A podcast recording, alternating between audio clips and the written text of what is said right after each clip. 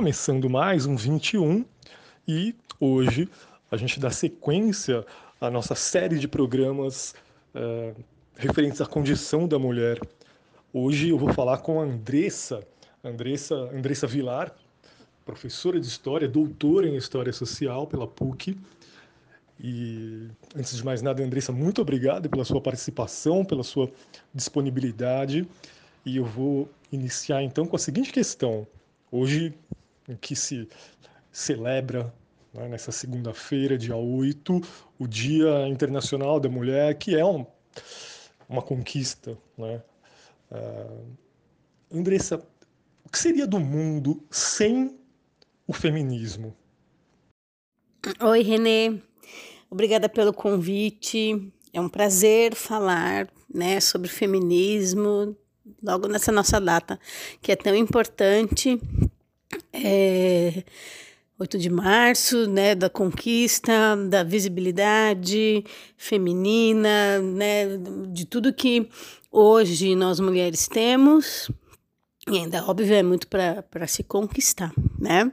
Mas comemorar, isso nunca é demais, tá? Então, acredito que é uma data sim que tem que ser muito comemorada e não adianta falar que, né, ah, todos os dias do ano são dia da mulher, não é verdade, né? Nós sabemos bem que não é verdade, porque tantas mulheres morrem, né, o feminicídio está cada vez mais aumentando, esse ano bateu recordes, inclusive.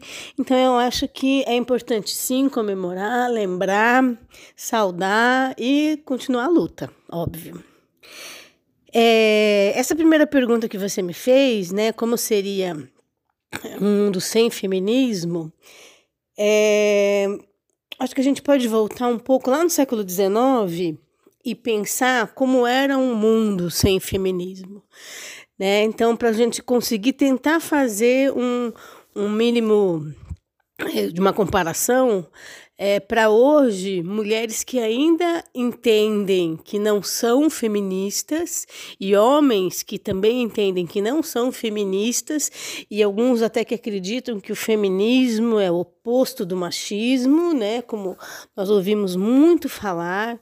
É, e é claro, né, cansa às vezes ter que dar explicação de que não é, mas a explicação ela tem que continuar sendo dada, porque senão esse tipo de é, aberração, enfim, um discurso é, ignorante desses continua é, surgindo. É, então, o século XIX. Pera. É um século que começa, né, é, as luzes do, do iluminismo, as luzes aí, né, da Revolução Francesa.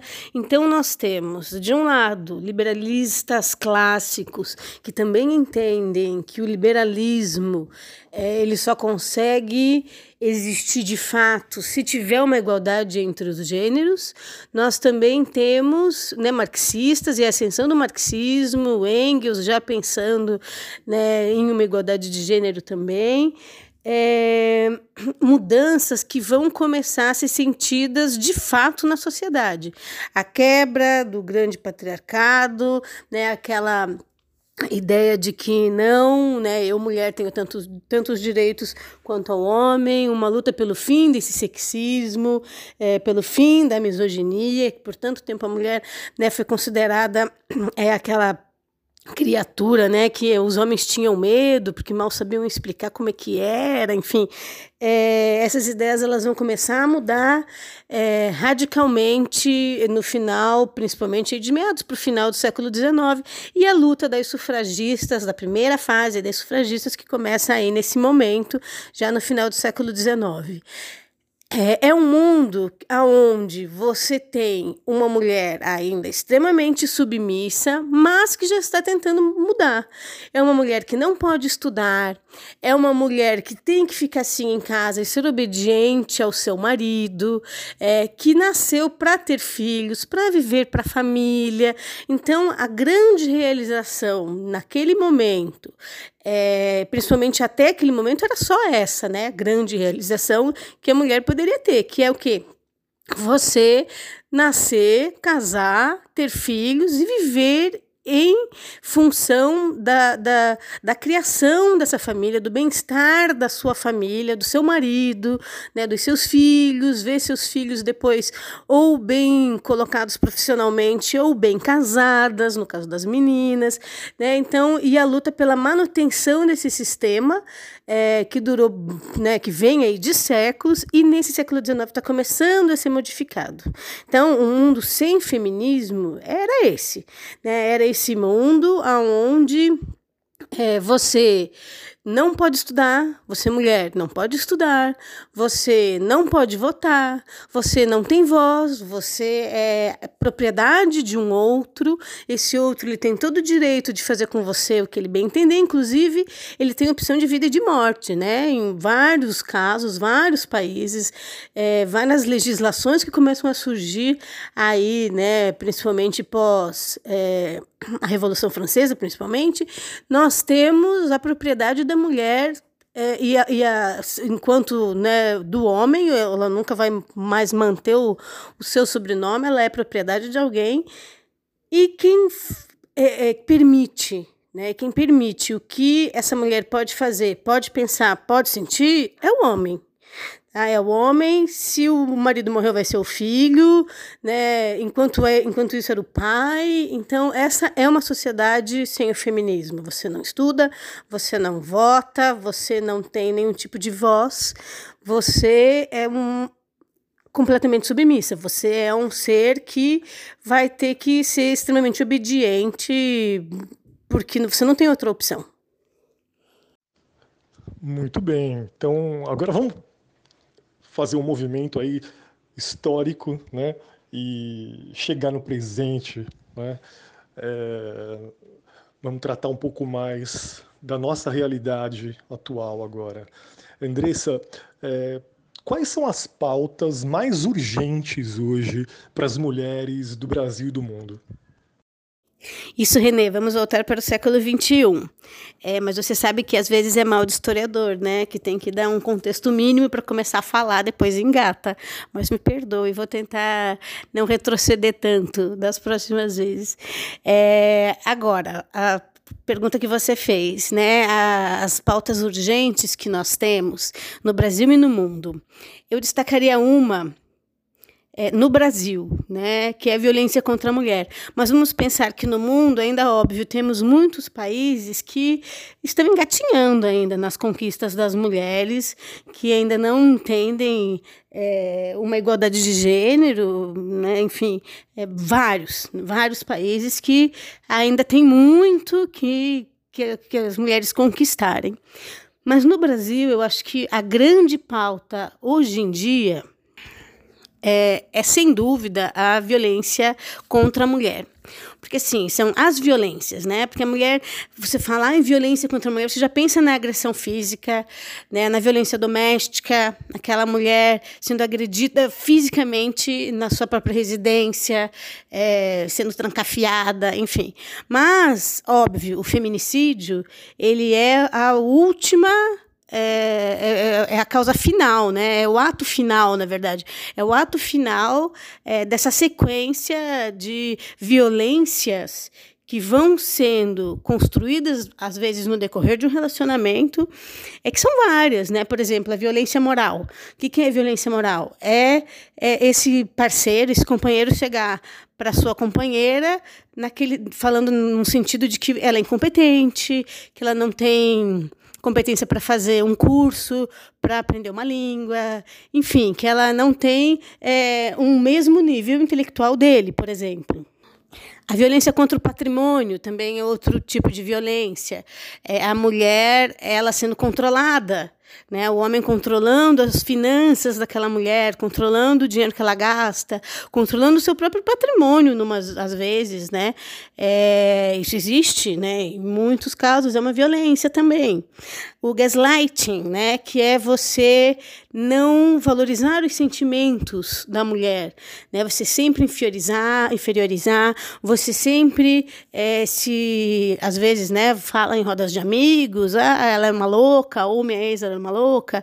É, é, esse tipo de violência é de verdade também uma violência. Eita. Gaslighting, por exemplo, que é você não levar em conta, não respeitar os sentimentos da mulher, é uma violência psicológica muito sutil que às vezes né, a própria mulher ela não percebe, né, o, o outro lhe desmerece, ele tenta manipular os sentimentos, às vezes inventando coisas, né, ou falando, taxando, né, fazendo com que ela se sinta, por exemplo, né, o clássico, né, que os homens usam, ah, é uma louca, você tá louca, você é uma louca, fala isso para as outras pessoas. Isso vai fazendo com que a mulher se diminua, é, ela própria se sinta mal, ela própria tente é, ver o que, que ela estava fazendo de errado. Então, é também um tipo grande de violência que muitas mulheres é, passam e poucas conseguem identificar. Tá? É, um outro clássico aí também da, da, das violências contra a mulher, que é a pornografia de vingança. Né? Então, quando termina a relação, sai espalhando vídeos, fotos, né? enfim, da, da intimidade daquele casal.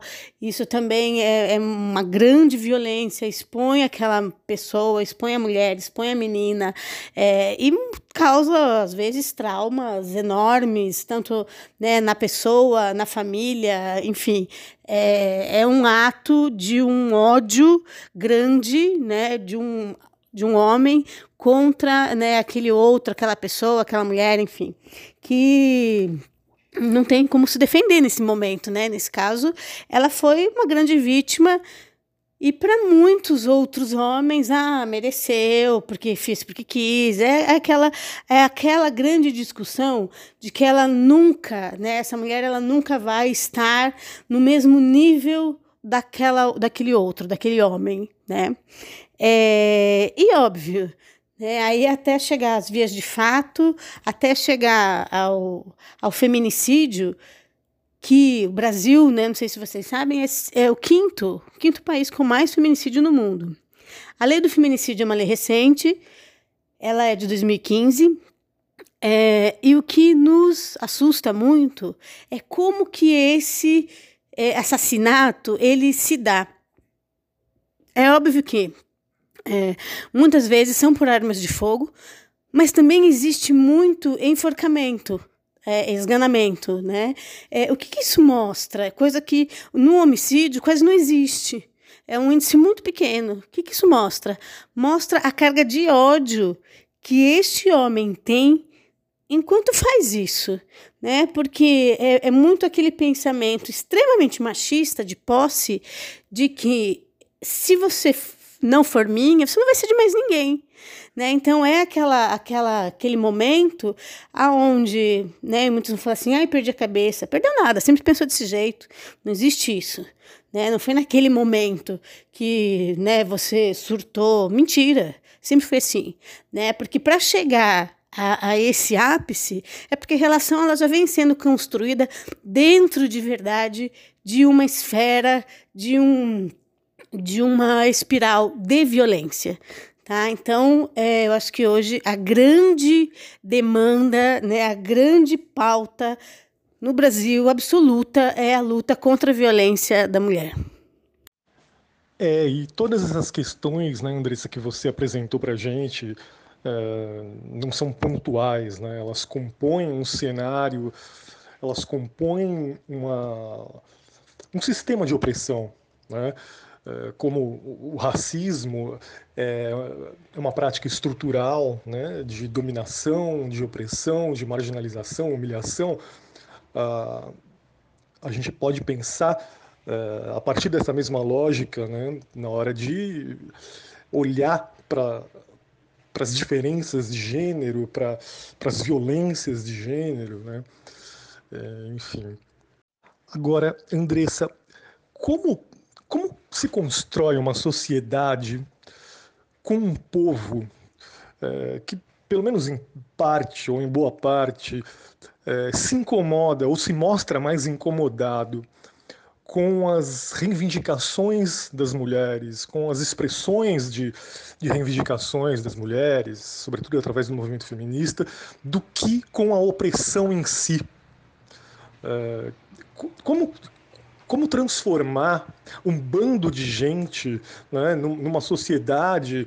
É, portanto, viver dentro de, de procedimentos civilizados, né, num lugar onde boa parte das pessoas se incomoda mais com o que a mulher é, é, manifesta né, como reação à opressão do que com a opressão em si. É triste, né, Renê? É muito triste nós hoje percebermos que estamos vivendo, ainda no século XXI, uma sociedade que relativiza o homem que pratica a violência contra a mulher, que ameniza esse ato, que nem critica tanto, que olha né, com desconfiança a acusação, que olha com desconfiança a vítima da violência. Né? uma sociedade que critica a mulher que denuncia e não critica o homem que mata. Né? Critica a mulher que denuncia, mas aceita aquele homem que mata. Né? Como é que chegamos aqui? É, eu agora de novo, né? Vai, vai vir a minha vez historiadora. Eu vou tentar é, dar uma explicação. Não é fácil, óbvio. Pode ser que muitos aí que estão ouvindo, ou mesmo você, fale: ah, mas aí você esqueceu disso, disso, disso. É a explicação que eu tenho para mim, ou é a explicação que mais me convenceu desde sempre. Nós fomos colonizados por portugueses. Ah, vi, agora retrocedi bem, né? Mas enfim. E esses portugueses eram homens. Eram homens que vieram aí, né, no começo do século XVI, com uma mentalidade ainda do século XV, e Portugal sempre foi uma sociedade extremamente conservadora, então eles ainda trouxeram muito daquele pensamento medieval. Vieram aqui, fincaram raízes, né? É, e eles eram, obviamente, extremamente machistas, do nosso ponto de vista hoje em dia. Do ponto de vista daquela sociedade, era uma rapaziada aceitável, era o que era, era o comum, era o normal. Vinham aqui, abusavam das nossas índias, aí de repente a sociedade é, católica, né, a igreja principalmente, começou a olhar aquilo e falar: não, vocês não podem ficar por aí fazendo filho nas índias, devemos ou temos que criar famílias cristãs, brancas, para se reproduzirem, terem filhos e se estabelecerem de verdade nesse novo continente. Eles são europeus, eles já enxergam né, a nossa sociedade, as nossas nações indígenas que existiam aqui, de uma forma superior. É, e as mulheres nessa época elas eram vistas também como uma propriedade, como alguém que não tinha sentimentos, além daqueles que o homem poderia determinar, que não tinha voz, que era parte da propriedade deles, que nasceu para fazer filho, nasceu para gerar a família. Essa mentalidade ela vai ficar por muito tempo, né? Aqui na nossa nessa sociedade que está surgindo, nessa sociedade que está se desenvolvendo, as coisas começam minimamente a mudar quando surge a sociedade do ouro, quando surgem as cidades do ouro.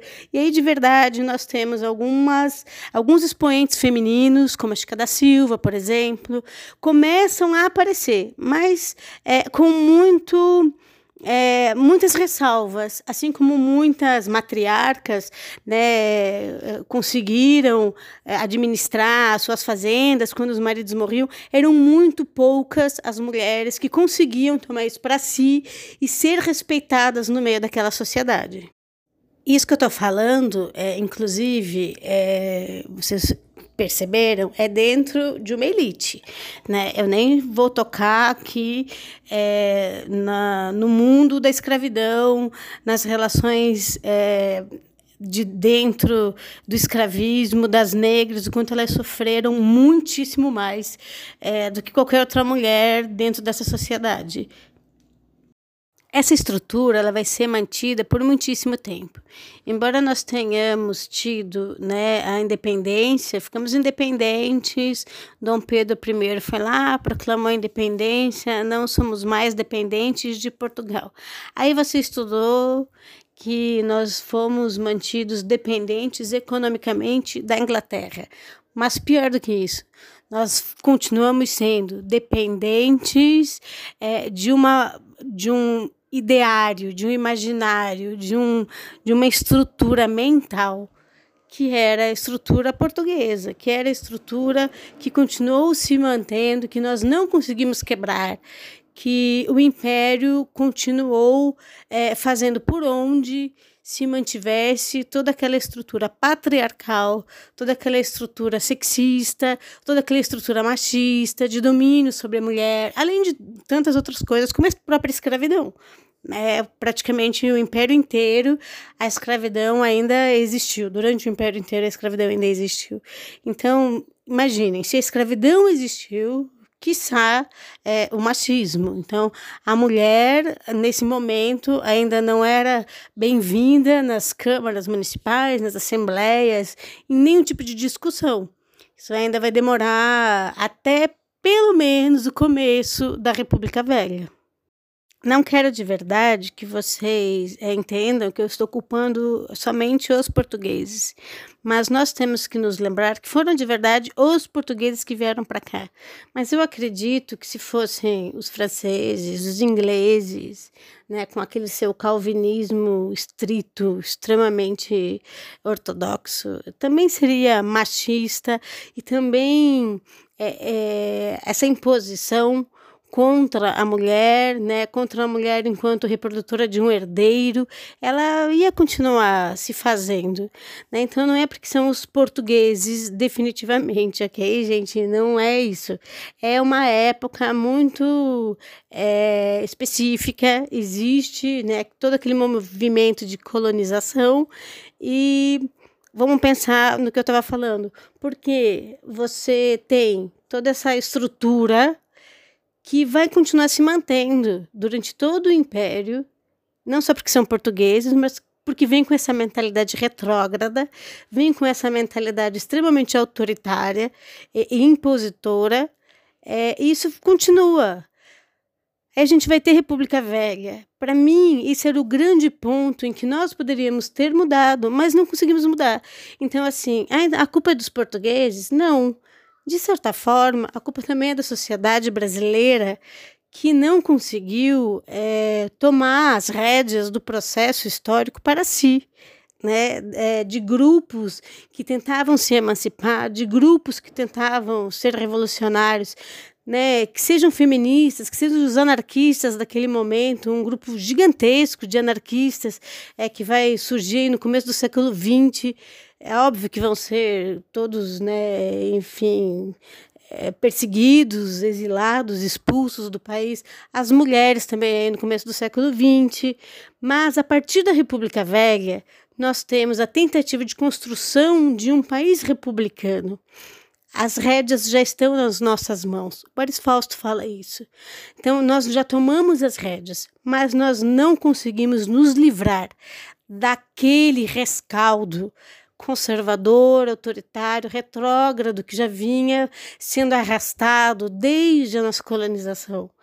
É, desculpa se de verdade vocês não acreditam, se eu fui muito longe, mas eu acredito que hoje, para que nós de verdade conseguíssemos olhar para aquela mulher que reclama do homem que a violentou, do homem que violenta outras mulheres, do homem que mata, e a nossa sociedade conseguir aceitar que é ela que nós temos que respeitar e não aquele homem que matou. Aquele homem que matou, nós não temos nem que dar ouvido.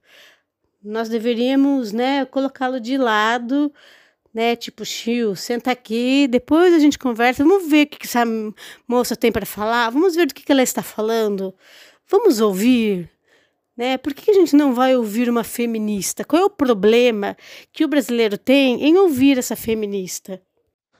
É, na verdade, é uma, é uma sociedade, uma civilização que se constitui a partir da hierarquização né, dos grupos, seja a partir de uma perspectiva uh, cultural, ou étnica, ou de gênero, né?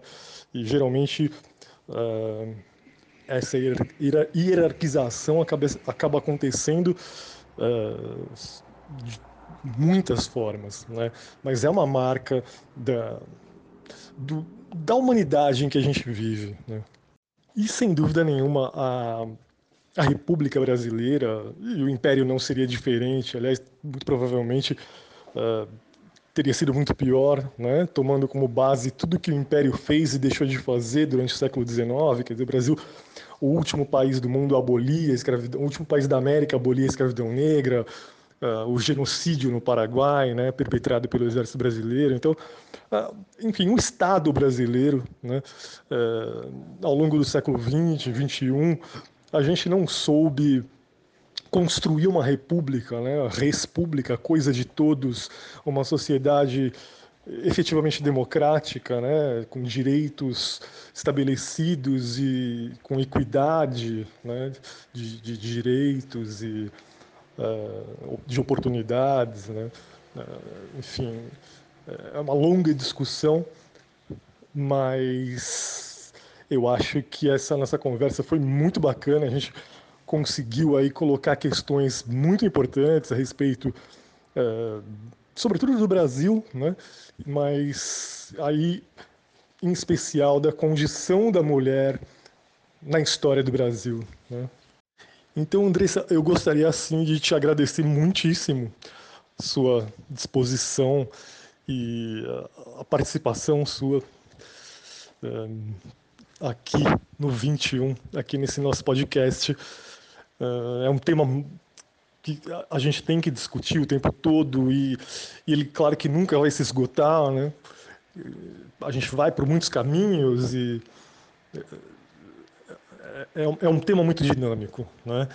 E com certeza voltaremos a tratar disso uh, do ponto de vista histórico, né? Da condição da mulher, do ponto de vista histórico.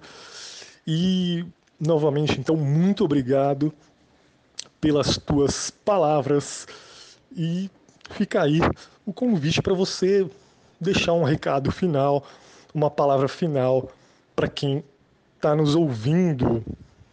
Ah, obrigada, Renê. Obrigada mesmo. É óbvio, é um tema extremamente dinâmico. É, não sei se o que eu respondi era o que você esperava, o que os ouvintes queriam, mas eu tenho uma questão aqui é, que eu gostaria de abordar, porque durante a ditadura militar, o movimento feminista ele foi visto como um movimento secundário, porque nós tínhamos tantas outras pautas, né, para tratar naquele momento, como assim vamos tratar de feministas? Tem todos, né, uma ampla gama de perseguidos, de desaparecidos, de, de torturados, greve de fome, enfim. Tinham muitas outras coisas a mais para se pensar além do feminismo. E hoje, em meio a uma pandemia, é, nós feministas costumamos ouvir isto novamente é uma pauta secundária, porque nós vivemos numa pandemia. Mas vamos pensar quem são é, esse, essa linha de frente que está na pandemia. 85% das mulheres são enfermeiras. E por que, que elas são enfermeiras? E por que, que são elas que estão na linha de frente?